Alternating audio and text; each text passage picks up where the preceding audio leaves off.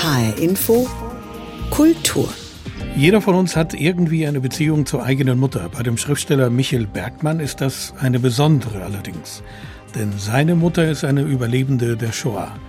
In seinem Buch Mamme oder das gestohlene Glück schreibt er, diese Schuld, selbst unverdient überlebt zu haben, während die anderen, die Besseren, sterben mussten, hat sich tief ins kollektive jüdische Bewusstsein gefräst. Tradiert dadurch wurde ein unausgesprochener Vorwurf an die angeblich undankbare neue Kindergeneration. Dafür haben wir überlebt, dass du dich uns gegenüber so benimmst. Ich bin selbst sichtbares Opfer dieser jüdischen Familienpolitik und mit mir unzählige meiner Generation. Wir sprechen heute in dieser Sendung über dieses sehr persönliche Buch des Drehbuchautors und Schriftstellers Michael Bergmann. HR Infokultur mit Pablo Diaz am Mikrofon. Mammeleben oder das gestohlene Glück, so heißt das neueste Werk von Michael Bergmann. Es ist ein Buch, das seiner jüdischen Mutter gewidmet ist. Mamme ist die jüdische Bezeichnung für Mama. Michael Bergmann wurde im Januar 1945 in Basel geboren. Normalerweise würde man denken, ein solches Buch schreibt man in jungen Jahren. Aber für einen Autor mit über 70 ist es doch etwas außergewöhnlich. Ich habe vor der Sendung mit Michael Bergmann gesprochen und habe ihn gefragt, warum gerade jetzt dieses Buch, warum nicht früher?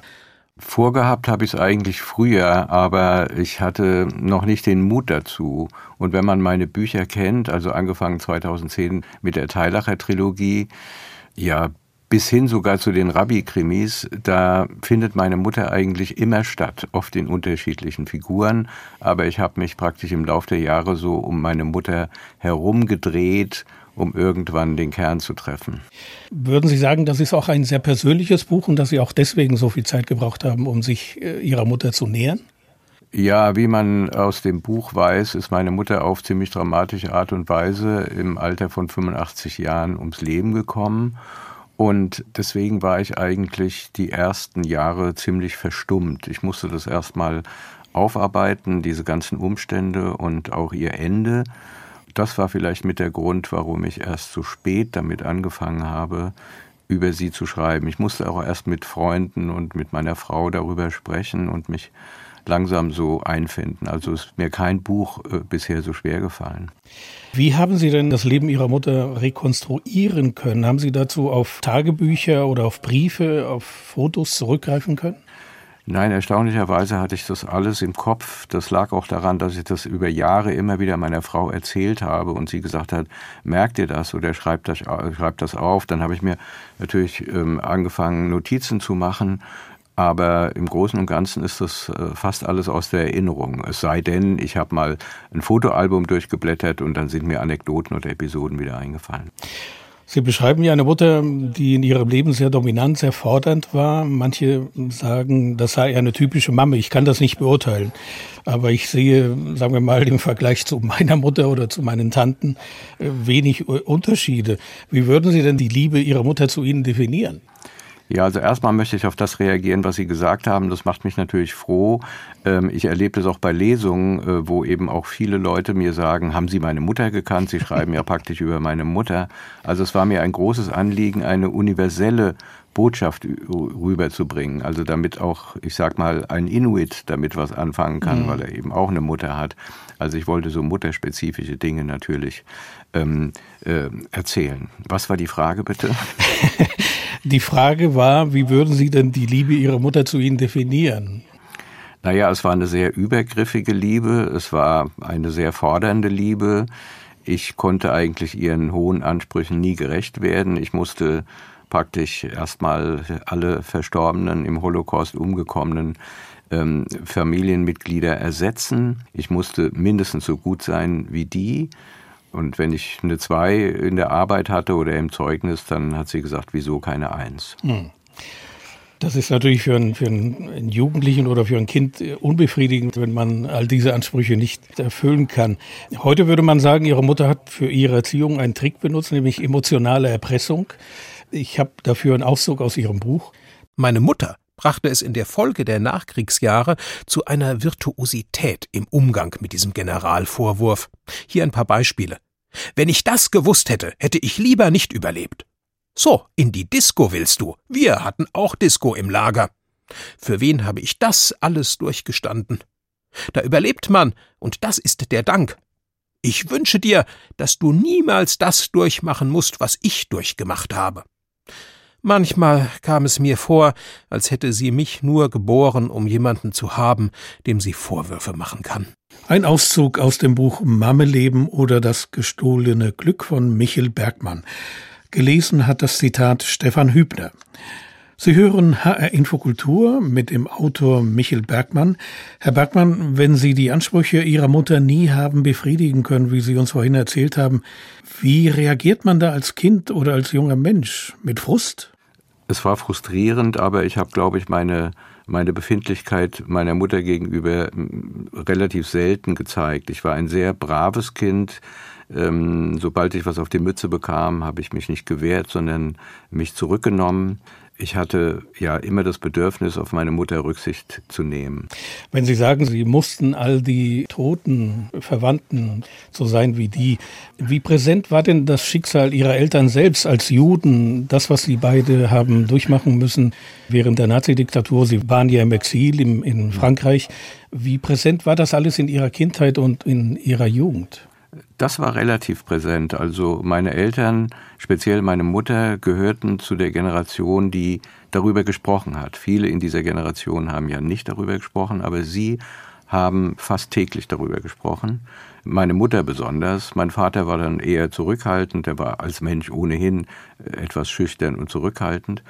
Meine Mutter hat auf jeden Fall aus ihrem Schicksal während der Judenverfolgung kein Hehl gemacht und hat das jedem, der es wissen oder nicht wissen wollte, unter die Nase gerieben. Also sie war auch kämpferisch, auch in der Zeit, als sie dann wieder nach Deutschland, in dem Fall nach Frankfurt zurückkehrte. Ja, ich würde sogar sagen rebellisch. Also sie hat gegen alles aufgemuckt. Sie hat ähm, ja, sie hat äh, nicht an Autoritäten geglaubt. Sie hat sich mit Polizisten angelegt, mit Beamten angelegt. Also sie sie glaubte auch, dass sie ja, dass sie nicht nur eine Verpflichtung hätte, sondern dass sie, dass sie ja das Recht hätte, das zu tun. Stammen Sie aus einem religiösen Elternhaus? Ähm, nein, meine Eltern stammen aus einem religiösen Elternhaus, sowohl die Mutter als auch der Vater. Aber mein Vater hat, so wie viele andere auch, nach dem Holocaust gesagt, wie konnte Gott das zulassen? Und ja, Gott ist ja doch nicht so zuverlässig, wie wir dachten. Mir gegenüber als Kind haben sie natürlich die Tradition gewahrt und wir sind aber ja sehr weltlich damit umgegangen. Also wir haben kein Schweinefleisch gegessen, haben so ein paar Regeln ähm, ähm, immer wieder befolgt. Aber ähm, wir sind jetzt, ja, waren sehr liberale Haushalt, mhm. würde ich mal sagen. Zu den für mich einprägsamsten Passagen in Ihrem Buch gehört der Kampf Ihres Vaters um das arisierte Wäschegeschäft der Familie, um das zurückzubekommen. Ein mühseliger Kampf, der ihn krank werden ließ. Aber diese Geschichte verdeutlicht zumindest den Umgang mit Juden im Nachkriegsdeutschland. Wie würden Sie den beschreiben? Ja, ich würde sagen, äh, mit verhaltener Ablehnung. Denn die Juden waren ja praktisch das personifizierte schlechte Gewissen der Deutschen. Äh, die Deutschen haben sich natürlich ziemlich zusammengerissen. Es gab in den 50er Jahren immer folgenden Witz, dass zwei Autos aufeinander zufuhren. Einer nahm dem anderen die Vorfahrt. Dann ist der eine ausgestiegen und ähm, hat gesagt, Entschuldigung, sind Sie Jude? Und dann sagte der Nein. Und dann sagte er, dann steig aus, du Idiot. Aber Sie haben das ja selber erlebt, als Sie die Stationen im Leben Ihrer Mutter besucht haben.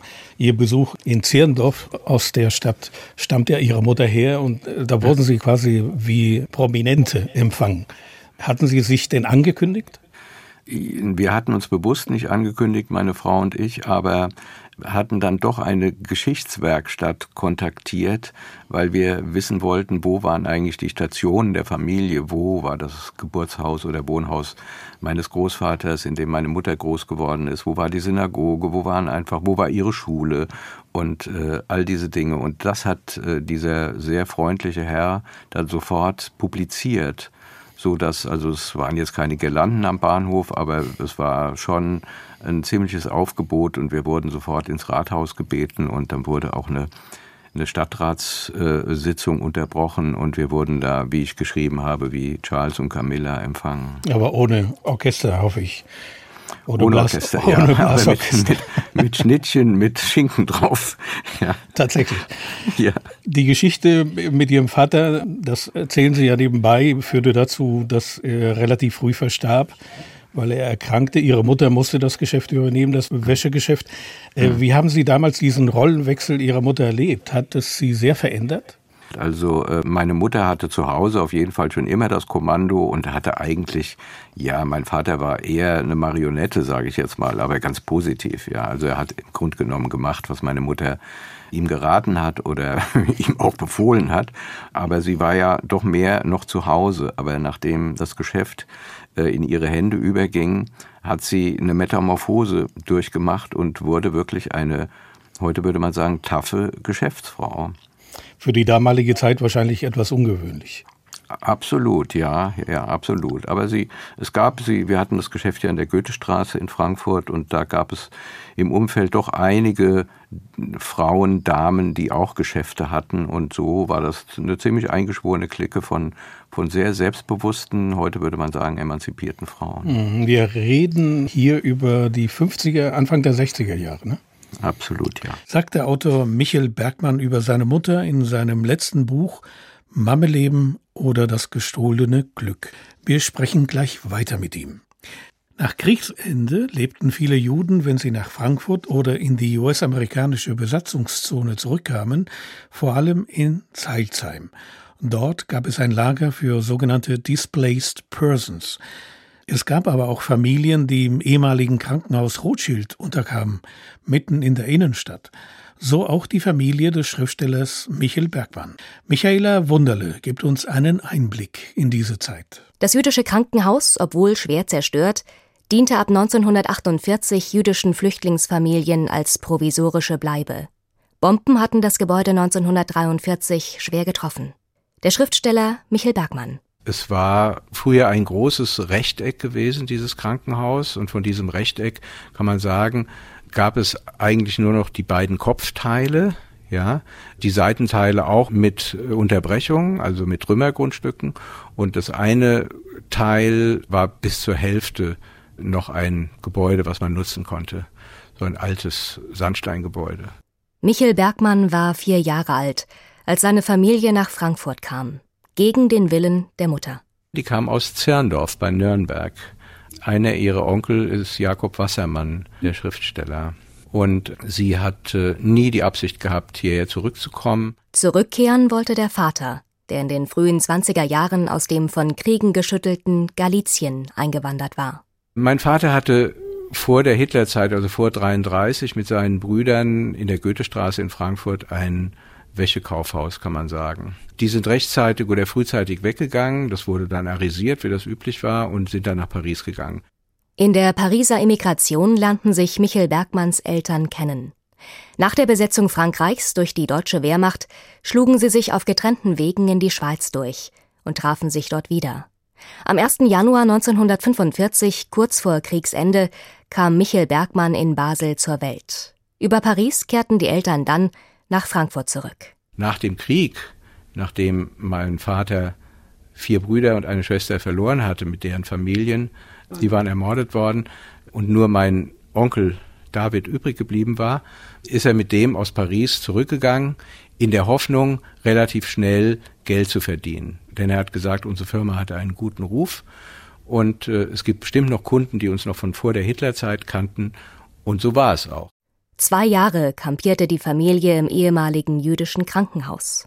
Es war ein klassisches Flüchtlingslager mit dem Vorteil, dass es ziemlich große Zimmer gab, dass es auf jedem Flur eine Gemeinschaftsküche und ein Gemeinschaftsklo gab und dass da eben Familien untergebracht werden konnten in diesen ehemaligen Krankenzimmern. Wir hatten ein Zimmer, in der Mitte hing so eine graue Kolter oder so eine Filzdecke und dann war der Schlafteil abgeteilt gegessen hat man, es gab entweder einen Gemeinschaftsraum oder es gab einen kleinen Tisch. Ich habe das noch ganz gut in Erinnerung, obwohl ich da vier Jahre alt war. Der Journalist und Filmemacher Michael Bergmann hat irgendwann angefangen, das Leben der Zurückgekehrten in Frankfurt zu schildern.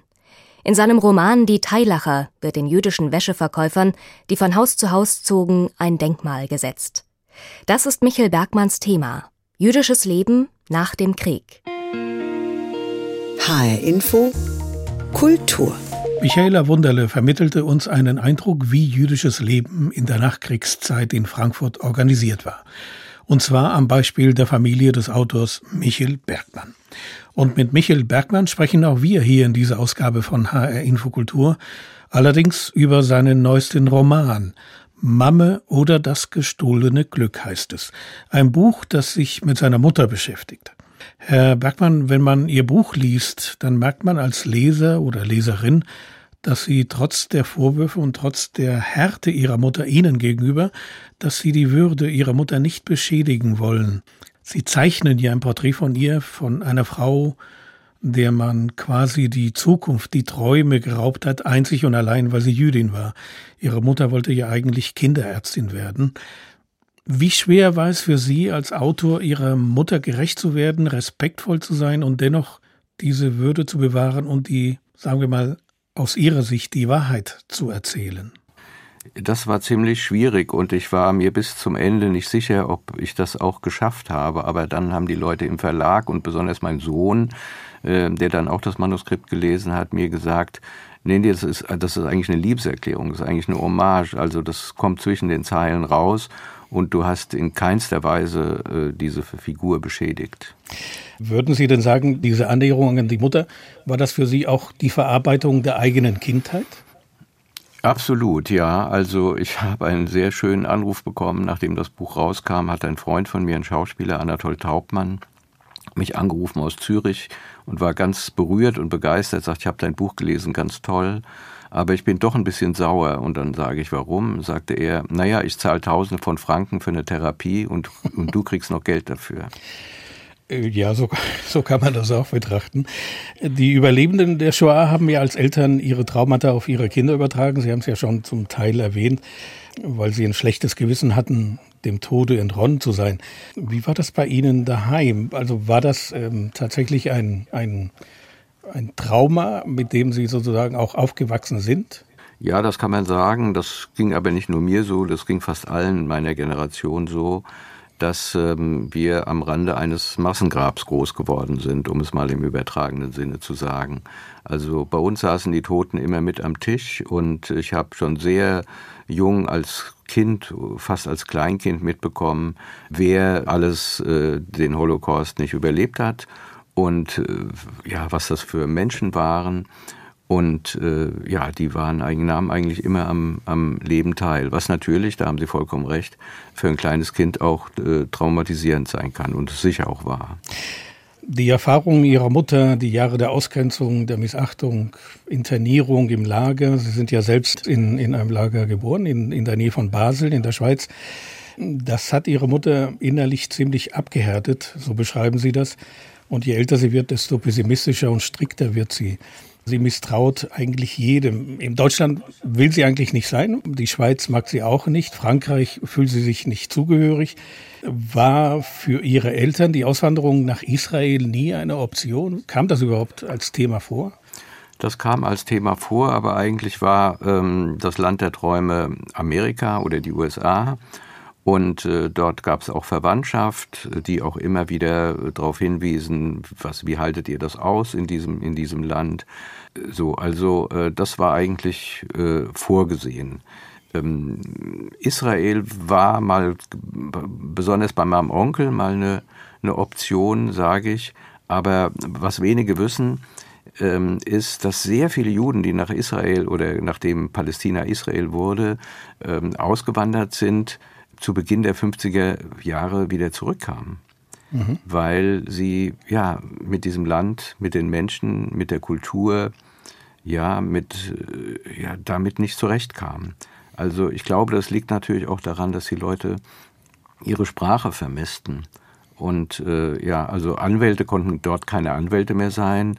Ja, Schriftsteller konnten ja zwar noch Schriftsteller sein, aber, äh, aber die meisten hatten einfach Probleme. Die hatten Anpassungsprobleme. tatsächlich, weil sie sich auch als Deutsche fühlten. So wie in dem Fall, Sie beschreiben das an Beispiel Ihres Großvaters, der ein liberaler Jude, der im Ersten Weltkrieg teilgenommen hatte und der eigentlich am Anfang, als die Nazis auftauchten, sagt, das gilt nicht uns, das gilt den Ostjuden, die sich nicht anpassen wollen. Genauso ist es. Und so war ja nicht nur mein Großvater, sondern so waren viele.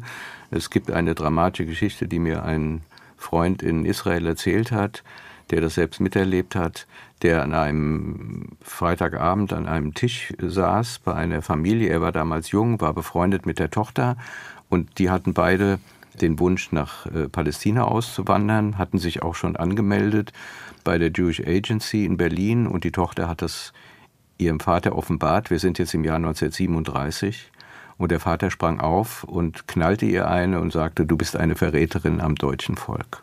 Ihre Mutter ist ja im Dezember 2001 gestorben. Mhm. Ähm, Sie haben sehr viel lange gebraucht, um dieses Buch, diese Hommage an Ihre Mutter zu schreiben. Und Sie sagen auch, das war auch ein bisschen Therapie für Sie. Haben Sie nach diesem Buch sich mit Ihrer Mutter versöhnt? Haben Sie Verständnis für das, was sie gemacht hat oder wie sie agiert hat, jetzt im Nachhinein entwickeln können? Ganz sicher, eigentlich auch schon während des Schreibprozesses, denn es gibt da ein Kapitel, wo ich meine Mutter selbst zu Wort kommen lasse, fiktiv natürlich, wo meine Mutter einen Monolog hat, in dem sie mir das alles vorwirft, was ich ihr vorwerfe. Und äh, das war mir auch wichtig. Ähm, ich glaube, das Hauptproblem auch heute in unserer Gesellschaft besteht darin, dass die Menschen nicht in der Lage sind, sich in die Schuhe des anderen zu begeben. Das ist bei den Konflikten so, das ist bei den Kriegen so, aber es ist auch zwischenmenschlich so. Und äh, ich glaube, das ist ein ganz großes Drama.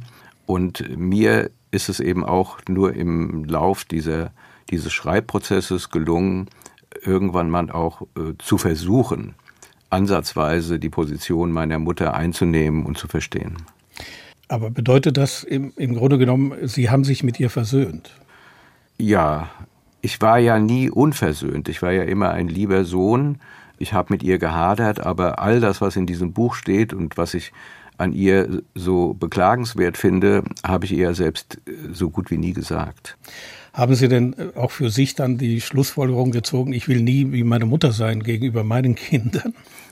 Äh, unter anderem ja. Manchmal ertappe ich mich schon dabei, ja, wenn ich meinem Sohn irgendwelche Ratschläge gebe oder wenn ich seine Ratschläge nicht annehme. Da ertappe ich mich schon dabei, äh, dass ich langsam werde wie meine Mutter. Ein schönes Schlusswort. Michael Bergmann, Autor des Buches Mammeleben oder das gestohlene Glück. Ich danke Ihnen für dieses Gespräch. Ich danke. HR Info Kultur. Der Autor Michael Bergmann, sein Buch Mammeleben oder das gestohlene Glück ist im Diogenes Verlag erschienen. Wir hören jetzt noch einen Auszug aus diesem Buch, gelesen von Stefan Hübner. Ihre wenigen Habseligkeiten passen in einen Reisekorb, wie ihn Landfrauen benutzen. Sie ist voller Sorge. Wo sind ihre Eltern? Es heißt, sie wurden nach dem Osten deportiert. Was ist dran an den schrecklichen Gerüchten über diese Todeslager? Was ist mit ihren Geschwistern und deren Kindern passiert? Wo stecken die Bergmanns? Hat es Peter in die Schweiz geschafft? Und während sie hinausschaut in die karge Landschaft des französischen Jura, wird ihr klar, dass sie seit über zehn Jahren nicht mehr die Herrin über ihr Schicksal ist, dass sie fremdbestimmt wird, dass jeder ihrer Schritte aufgezwungen ist. Die Schule musste sie verlassen, Abitur konnte sie nicht machen, nach Paris musste sie fliehen, sich dort verstecken, schwarz arbeiten, den Vergnügungen eines jungen Lebens wie Varieté, Kino oder Tanz nur unter größter Gefährdung nachgehen. Sie ist 27, keine Stunde in den vergangenen zehn Jahren ohne Angst, ohne Herzklopfen. Und auch heute, im Schutz einer falschen Identität, ist sie wie aufgeschrecktes Wild jederzeit bereit zur Flucht. Ein Auszug aus dem Buch Mammeleben oder das gestohlene Glück von Michel Bergmann. Der Autor ist demnächst auf Lesereise in Hessen. Zum Beispiel am kommenden 26. August um 19.30 Uhr in der Rentmeisterei am Schlossplatz in Bad König. Danach folgen noch Stationen in Bensheim, Dreieich, Drehbuhr und Frankfurt. Und soweit die Sendung HR Infokultur. Sie finden die Kultur im Internet auf der Seite hrinforadio.de und in der ARD Audiothek. Mein Name ist Pablo Diaz.